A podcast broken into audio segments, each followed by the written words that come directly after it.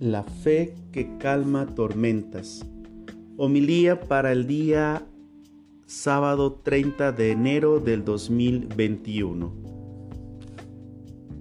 Del Evangelio según San Marcos capítulo 4 versículos del 35 al 41.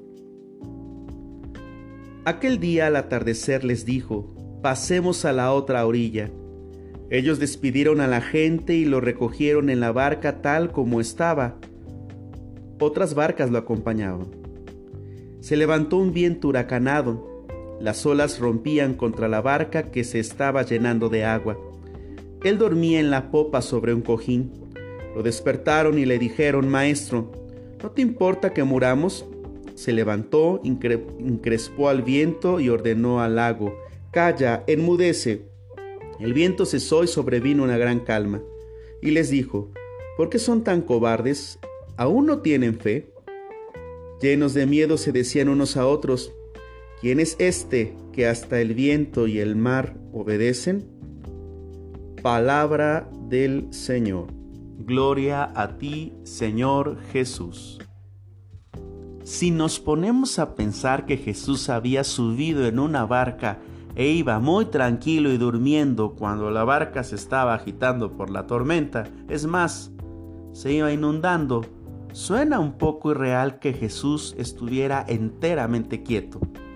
Por eso podemos comprender que el pasaje nos anuncia un mensaje opuesto, la tempestad en el mundo y la calma de la fe. El mar muchas veces en la escritura simboliza el poder del mal que nos envuelve e invade. La tormenta es incluso los atentados del mar por acabar con nosotros. La fe, por otro lado, es representada por el descanso de Jesús. Cuando alguien está dormido, llegamos incluso a afirmar que está en paz. Aquí en este pasaje Jesús nos refleja su paz en medio de la tormenta como un fruto de la fe. Pero al parecer quienes están en la barca ven a Dios tan tranquilo que desespera, mientras ellos se angustian de la tormenta. Por eso le preguntan, con una actitud de reclamo, ¿no te importa que nos hundamos? En otras traducciones aparece, ¿no te importa que muramos? Yo creo que muchas veces así vemos a Dios, como alguien que está muy tranquilo allá en el cielo, mientras nosotros nos ahogamos en nuestros problemas. Los que no han reconocido a Jesús que va en la barca, que está cercano, que va con ellos en la vida, puede ser que se llenen de angustia. Esta es la paradoja. Hay serenidad en medio de la tormenta. Y la fuente, la fe. Por eso ahora viene la confrontación. ¿Por qué temían? ¿Por qué temen? Es decir, ¿por qué se preocupan demasiado? ¿Por qué se llenan de angustia? ¿Acaso no tienen fe? Entonces, ¿qué es la fe? La primera lectura tomada de la carta a los hebreos nos da la respuesta. La fe es la forma de poseer ya desde ahora lo que se espera y de conocer las realidades que no se ven. A veces pensamos que fe es creer en algo que no vemos, mas la carta a los hebreos nos hace pensar lo contrario.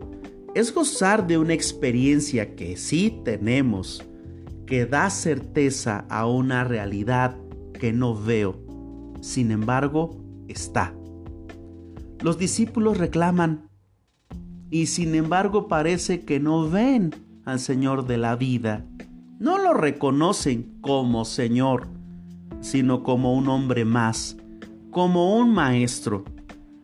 Su tranquilidad el Señor les quiere recordar que no deben temer. Puede ser que no han tenido la experiencia de la fe. Por eso el Señor actúa y le dice al mar, calla, enmudece. La experiencia trata de suscitar la fe más de que hacer un espectáculo. La fe calma tormentas. Cuando hay verdadera fe, suscita la paz. Yo tendré realmente una experiencia auténtica de la fe? ¿La certeza de que Dios camina conmigo en la vida? ¿Lo he experimentado?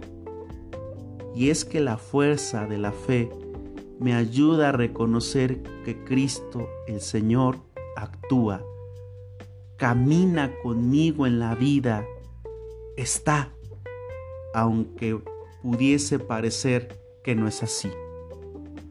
La pregunta final será una oportunidad de inquietar.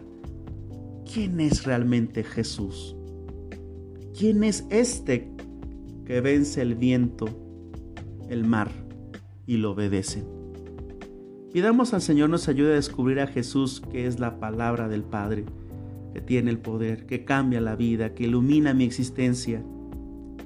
Creámosle a Jesús y dejémonos envolver por su amor. Que el Señor nos conceda este don, así sea. Que todos tengan una excelente tarde.